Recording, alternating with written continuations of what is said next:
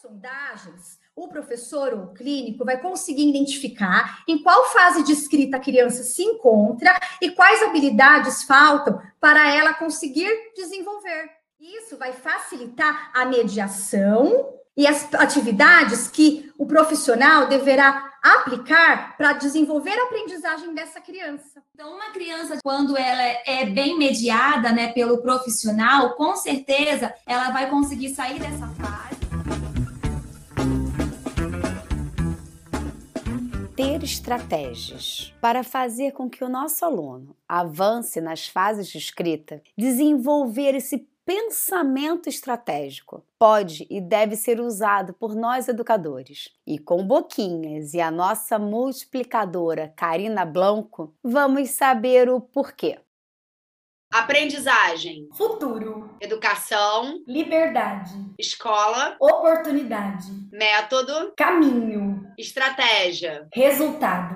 Gente, hoje eu tô com a Karina Blanco, fonoaudióloga, psicopedagoga, coautora de livros de boquinhas e uma das idealizadoras do curso Estratégias para Avanço nas Fases de Escrita. A gente vai falar com essa paulista de Monte Azul. Fala aí, Karina, fala um oi pra gente. Olá, é um prazer enorme estar com vocês, fazendo parte desse podcast um assunto que eu amo tanto. É um prazer, agradeço muito o convite.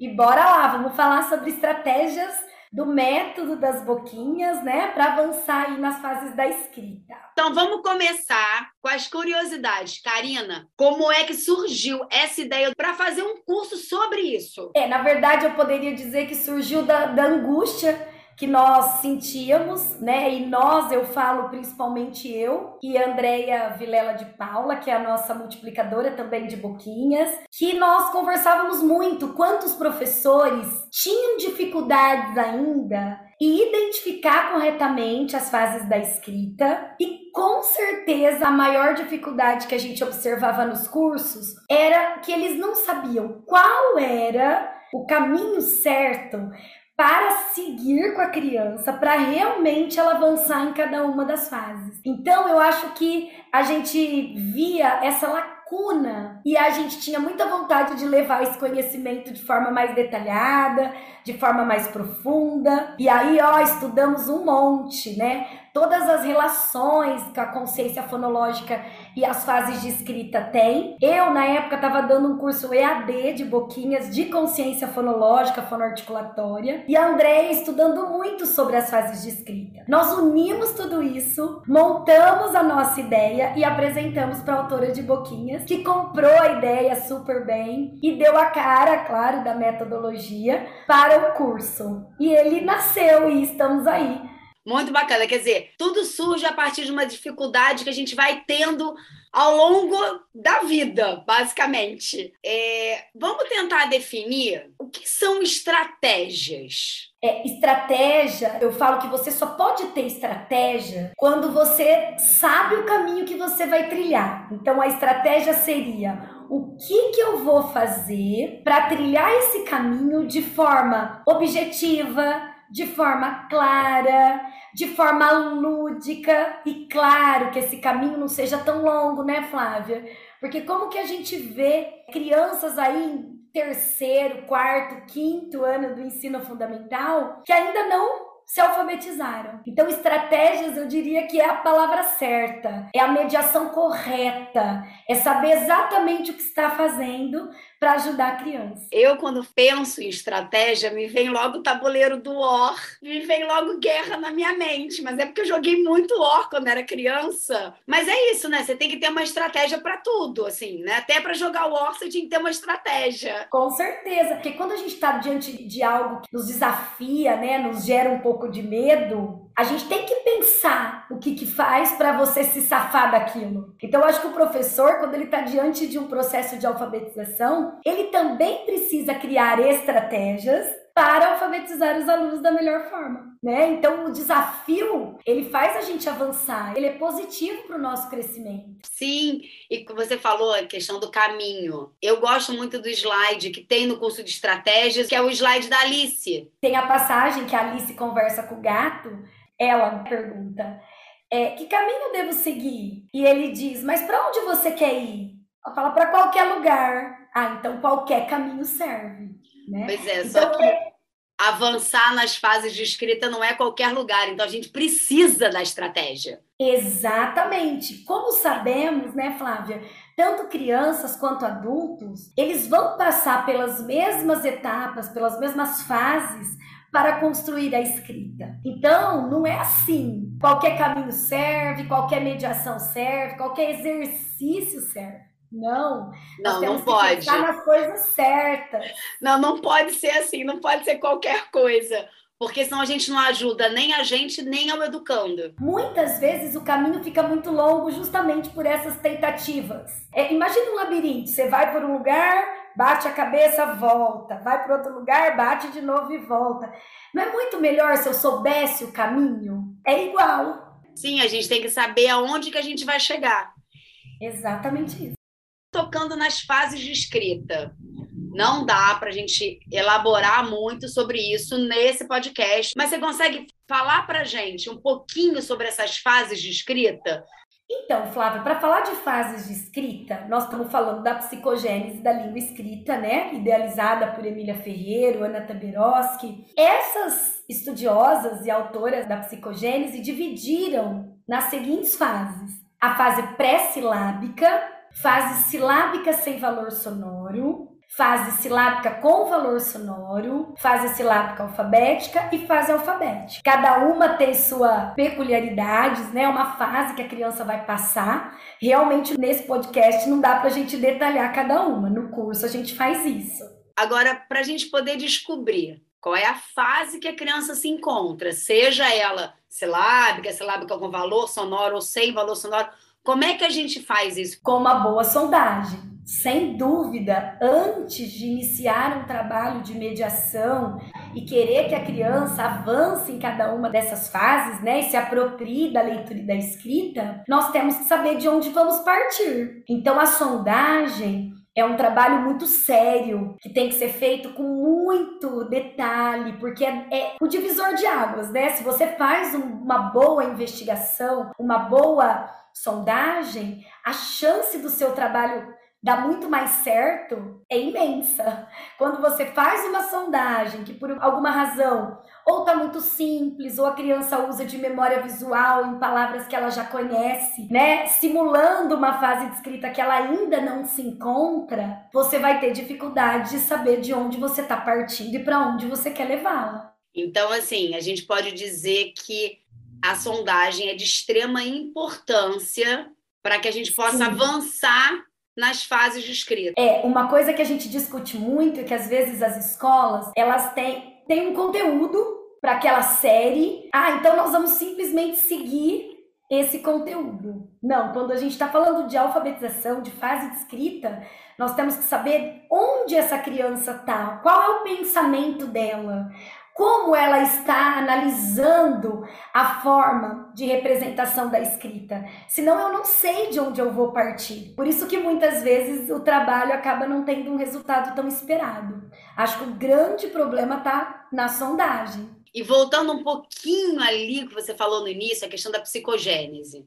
A gente não vai discutir a importância disso, porque acho que todo mundo sabe, né? o valor do que teve esse estudo em relação à psicogênese, o que, que é essa psicogênese e como é que Boquinhas se baseia nessa questão da psicogênese. Como é que fica essa história? Tenta definir um pouquinho isso aí pra gente. A psicogênese, como eu falei, né, ela veio de um estudo realizado pelas psicolinguistas argentinas Ferreira e Teberoski, e tem como base os conceitos de Piaget a principal referência é como a escrita se constrói. E a criança, ela faz parte desse processo de forma ativa. E eu acho que tudo tem tudo a ver com Boquinhas. Tanto o fato de nós seguirmos sim essas fases, como eu falei, todas as, as crianças e adultos, qualquer pessoa vai passar pelas mesmas etapas para se alfabetizar. Então, Boquinhas vai seguir também esse processo. E eu acho que Boquinhas acredita muito nisso, né, Flávia? O nosso trabalho é bem focado na criança construindo seu conhecimento com um bom mediador. Né? Ela é ativa durante o processo. Nós não fazemos as nossas crianças decorarem nada. A gente faz com que essas crianças construam um conhecimento. Por isso, acho que os grandes resultados aí nós temos no método, né? Sim, é a criança tomando consciência do seu próprio aprendizado. É isso? Isso mesmo. E fazendo parte ativamente dele. Muito bom. Agora vai vir a pergunta que não quer calar tá? Porque eu sei que tem nesse curso de estratégias e quero saber de você se as pessoas ainda confundem um pouquinho. Fala pra gente o que é consciência fonológica e o que é a consciência fonêmica, porque que tem tem nesse curso, eu sei que tem. Vamos tentar falar isso de uma forma bem clara, porque posso até estar enganada, mas eu acho que as pessoas ainda confundem um pouquinho essa questão de consciência fonológica, consciência fonêmica, ainda faz um nozinho na cabeça. Sim, por que, que tem nesse curso? Porque se a gente tem uma língua alfabética e nós queremos que a criança se aproprie dessa escrita, nós sabemos que a consciência fonológica que é a reflexão dos sons da fala de forma explícita, direta. É a criança parar e analisar, pensar né, em todos os sons das palavras faladas. Ele precisa acontecer, porque como que a criança vai conseguir representar sons falados em letras se ela não parar para fazer essa análise?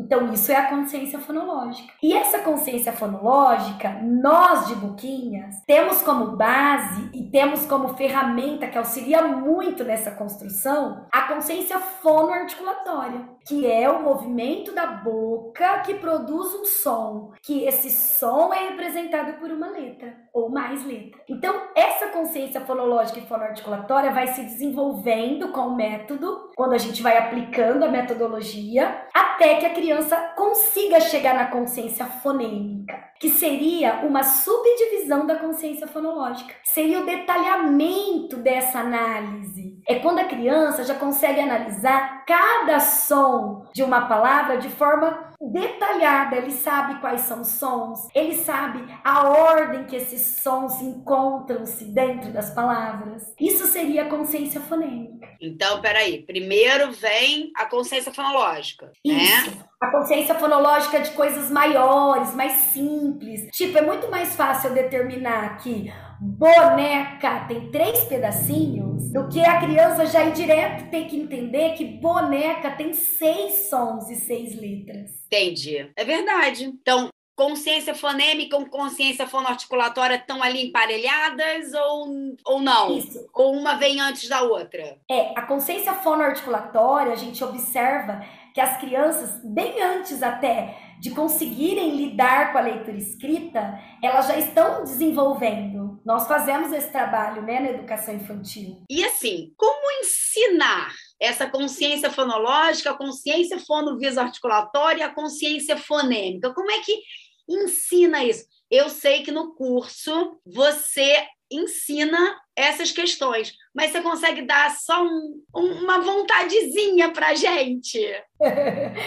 Sim, isso, claro que teríamos que detalhar cada etapa que eles aprendem, né, quando fazem as capacitações, mas de uma forma bem geral, é, eu acho importante todo mundo saber que desde a educação infantil nós já vamos entrando aí com o treino da consciência fonoarticulatória, sempre chamando atenção para os movimentos que a boca faz durante a fala, né? Nossas crianças são muito atentas a esses movimentos e facilmente eles começam a relacionar o abrir a boca para fazer o a, por exemplo, faz um bico para produzir um u, então, a consciência fonoarticulatória, antes mesmo das crianças se apropriarem da escrita propriamente dita e da leitura, elas já estão recebendo esses estímulos. Na educação infantil ainda, nós vamos partir de partes mais simples, maiores da consciência fonológica. Então, a, a gente vai ensinar para as crianças é, o conceito do que é palavra, da consciência silábica, né? Quantos pedacinhos tem uma palavra? É, depois nós ensinamos aliterações, que para quem não conhece, é o começo da palavra, os sons se repetem. Então, por exemplo, palhaço e pato seria um exemplo. Então a gente vai dando todo esse treino e rimas. Com crianças de 4 e 5 anos. Quando essas partes maiores já conseguem assim, estar mais fáceis para a criança, a gente entra no ensino explícito mesmo de cada boca, cada som, cada letra, para que ela consiga desenvolver a consciência fonêmica. Então, a gente já pode ir estimulando essas questões na educação infantil, mas sem, na realidade, alfabetizar. Isso, exatamente. A gente dá pré-requisitos, a gente faz com que a criança desenvolva habilidades serão extremamente importantes para o processo de aquisição e desenvolvimento da leitura escrita. Mas quando acontece a alfabetização, crianças de 5 anos muitas vezes, né, começam a se desenvolver muito bem, é uma consequência, é algo muito natural e nada imposto. Método das boquinhas, alfabetização, não tem como não linkar fase de escrita, uma coisa a outra. Fala pra gente assim, qual é a diferença entre estar alfabético estar alfabetizado. E como essa questão das estratégias para o avanço nessas fases de escrita faz uma diferença nesses dois conceitos? É muito importante essa pergunta, né? Porque muitas vezes, quando a criança atinge a hipótese alfabética, que dentro da psicogênese seria a última etapa, vamos dizer assim, a criança já consegue relacionar os sons, cada som com a sua letra, né? E ser capaz de escrever a palavra. Mas a gente sabe que a criança na fase alfabética ela ainda erra ortografia. Muitas vezes não tem ainda uma velocidade de leitura com prosódia, né, que é a melodia da leitura, interpretação dessa leitura ainda tão bem formado, né? A gente sabe que tem crianças que escrevem a palavra corretamente, mas na hora que você apresenta a escrita de um texto, por exemplo, para ela produzir, ela não conhece a estrutura desse texto. A gente vai além, a gente quer que a criança esteja alfabetizada, ou seja, lendo, escrevendo sem erros, de forma organizada, interpretando, usando a leitura para aprender. Isso é uma criança alfabetizada. Então eu acho que a gente usa estratégias desde as fases iniciais, da fase pré-silábica, silábica, até o alfabetizado. Porque Boquinhas, além de alfabetizar, ela ainda ensina através do nosso trabalho do mapa de ideias a criança escrever um texto. Nós temos todo o trabalho de leitura, temos materiais, cursos específicos para isso. Então a gente consegue dar esse caráter identitário que tanto a gente quer que a criança tenha. É, o método das boquinhas é muito conhecido por essa questão da alfabetização, mas a gente vai muito além disso. Exatamente. Né? A gente vai bem além de só ficar na questão de ensinar os sons das letras. Isso é uma coisa equivocada, né, Flávia? Porque muitas vezes quem não conhece a metodologia Boquinhas tem a sensação, Sim. porque vê as, boqui, as bocas, os banners, né? Que a gente só vai se preocupar em relacionar aquele movimento a uma letra, né? A um som a uma e letra. Não é, é só isso. A gente vai além, até pela questão do fono viso-articulatório, dando concretude a esse som. Isso mesmo. A boca vai ser a ferramenta mais importante para a criança conseguir lidar com a abstração do som. Vai ser o que ela precisa de forma concreta para compreender esse processo. Gostei dessa frase, menina. Ficou bonita essa frase, gostei. Gostei dessa frase. Você fala muito essa questão do lúdico. Todos nós falamos muito que a criança, até nós adultos também precisamos um pouquinho do lúdico. Vygotsky fala muito que brincando também se aprende. Coisa que muita gente duvida, mas eu sou muito a favor do brincando também se aprende. Eu acho que brincando a gente consegue fazer muita coisa. Sim. Vamos comentar um pouquinho sobre esse lúdico em relação ao método das boquinhas, em relação a esse curso que você dá. Primeiro, porque eu sei que agora você está com a criatividade em alta, fazendo um monte de joguinhos para o seu e-book. Como é que fica esse lúdico, essa questão da brincadeira, ir brincando para a criança aprender? Sem dúvida, a criança aprende brincando sim. Porém, o mediador, né, desse processo lúdico, ele tem que saber exatamente o que ele está fazendo. Ele tem que saber os objetivos daquela brincadeira, o momento certo de cada uma. E eu acho que isso a gente faz muito bem na metodologia Boquinhas, porque a gente trabalha com todos esses conceitos que nós falamos, né? A consciência fonoarticulatória, a consciência fonológica, a consciência fonêmica, com jogos, com brincadeiras que levam a criança a fazer essa reflexão dos sons das palavras de uma forma muito gostosa, né? E quando a criança se sente desafiada no brincar, quando a criança tem prazer, a gente sabe o quanto a motivação ajuda na memória. A metodologia já ajuda muito na memória de longo prazo, pela questão da, da boca, né? Ativar essa memória, a articulação, fazer com que essa memória seja é, impulsionada. Imagine ainda sistema límbico, áreas do cérebro que envolvem o prazer do brincar, do aprender brincando. Então, Karina, você acredita que eu acabei de pensar no sistema límbico? eu ia falar isso agora. E assim, eu acho, Flávia, que cada vez que a gente faz alguma coisa que dá prazer, a gente quer fazer de novo, né? Nós adultos somos assim. Imagine uma criança quando ela brinca com um joguinho de boquinhas, quando ela joga o remata. Vamos dar um exemplo de um jogo que eles amam. Ah, eles eu também amo. Eu também então... amo. Só eles não. Nós podemos jogar de novo? Eu quero, por favor, tia, me dá de novo. Então, ele está buscando a aprendizagem de uma forma muito prazerosa. Eu, assim, gosto muito, uso muitos jogos.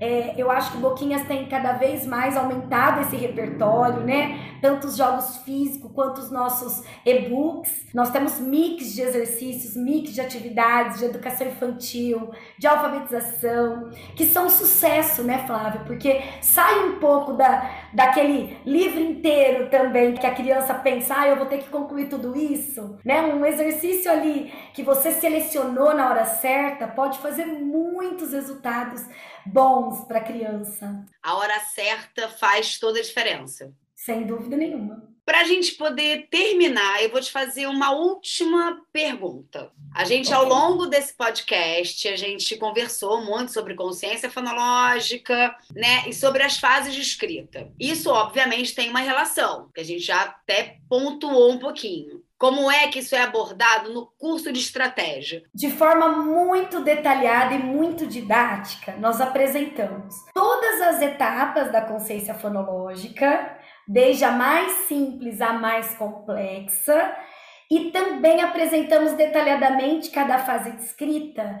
E o, o conforme o curso vai acontecendo, os educadores que estão conosco nessa capacitação, eles vão compreendendo que quando eu desenvolvo certas etapas da consciência fonológica, eu tô dando a estratégia correta para a criança avançar em fases específicas. Então eu sei exatamente que se eu estimulo, vou dar um exemplo consciência silábica, se eu estou contando pedacinhos das palavras, se eu estou ensinando que bota tem dois pedacinhos e passarinho tem quatro pedacinhos, já estou dando um estímulo muito importante para a criança caminhar, sair da fase pré-silábica para uma fase silábica sem valor sonoro. Então, as coisas vão se amarrando de tal forma que chega no final nós fazemos uma oficina que fecha com chave de ouro, que são exercícios práticos que os professores vão analisar o exercício e tentar ver qual a etapa da consciência fonológica esse exercício está estimulando. Para que fase de escrita a gente aplicaria para ele avançar de qual fase para qual fase? Eu, Karina, super recomendo vocês a conhecerem esse trabalho.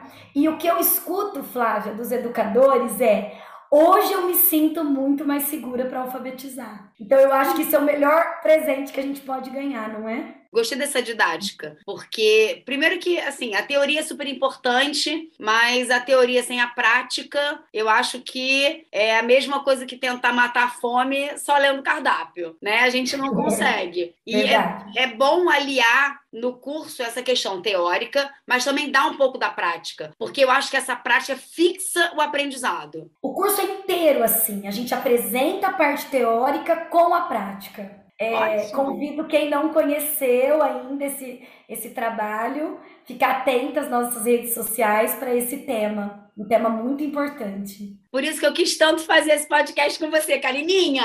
Vou te agradecer, muito obrigada por você estar aqui comigo, passar pra gente esse conhecimento. É muito legal. É, a gente trabalha junta, trabalhar é sempre bom. Eu acredito que quem entra para essa carreira de professora é porque ama trabalhar. E vou falar uma coisa para você: trabalhar com amigos é sempre muito bom. E nós, multiplicadores, viramos as melhores amigas e é uma delícia trabalhar com gente amiga. Muito obrigada por você estar aqui comigo. Muito obrigada pelo seu trabalho. Eu que agradeço. É um prazer enorme. Eu amo ser multiplicadora de boquinhas. Eu agradeço muito a autora de boquinhas que nos dá essas oportunidades e cada vez mais a nossa equipe tem se fortalecido, né? Cada uma trazendo um pouquinho da sua experiência. E eu fico muito feliz pelo convite, agradeço muito, tá? Até a próxima oportunidade aí. Teremos uma próxima oportunidade, porque assim que sair o seu e-book, junto com a Patrícia, ah, a gente vai fazer um novo podcast só para conversar sobre isso. Um Combinado. beijo grande, Karina. Um beijo, obrigada.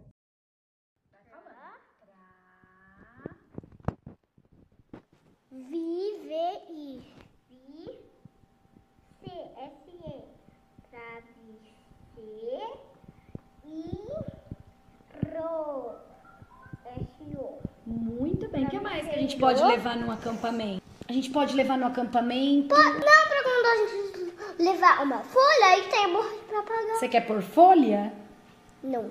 Borracha. Então vai. Bo. A gente vai escrever dentro dela. Ah, que ideia legal. Você vai escrever borracha dentro do desenho da borracha? Bo. B. Bo. B. Bo. Ra. S. A. Bo. Ra. Chá. X. A. Borracha. Muito bem. O que mais? A gente pode levar um cobertor. Vamos um cobertor? Então vai. Põe aqui. Cober. Pegou. Co. B. Ó, cober. S. Cober. Põe aí o que, que é então. Cober. Cober. To. Cobertor. Para aprender a ler, nós usamos. O som e a boca. A boca ajudou você a ler? Ajudou. Por quê? Que ela tem sons. Muito bem. Vamos ler algumas palavrinhas? Vamos. Faca.